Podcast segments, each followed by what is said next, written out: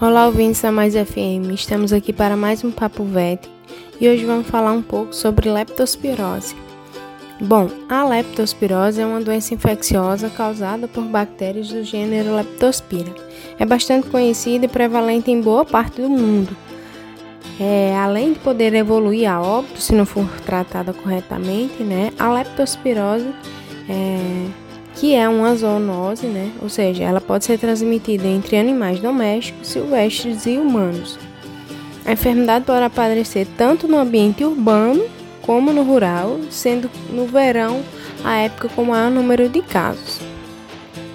As chuvas e o clima quente proporcionam as condições ideais para a multiplicação da bactéria desse gênero. Portanto, as áreas com maior ocorrência estão diretamente relacionadas com as condições de saneamento básico. A transmissão inicia quando o animal contaminado elimina a bactéria pela urina. A urina, é, que está em contato com o solo, é espalhada pelas ruas através das águas da chuva, que levam as bactérias para as áreas bastante movimentadas, como as praças, parques, ruas.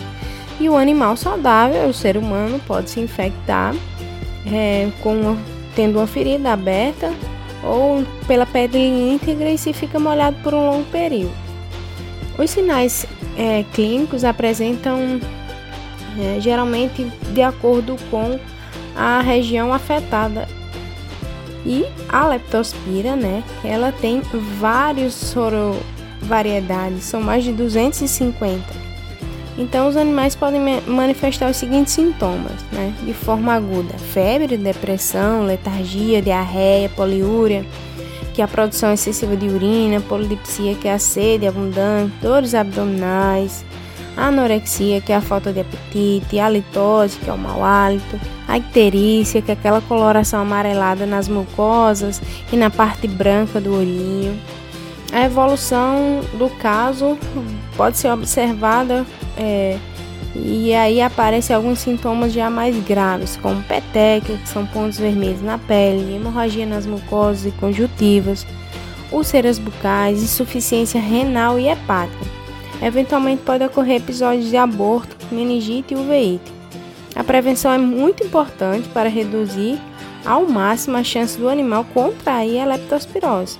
O modo mais eficaz de prevenir essa enfermidade é a vacinação que deve ser feita anualmente ou semestralmente com as vacinas polivalentes chamadas V8, V10, V11, dependendo da recomendação do médico veterinário. Vocês lembram que já tem um podcast gravado sobre essas vacinações. É, então, qualquer dúvida, vocês voltam lá e vejam sobre as vacinas.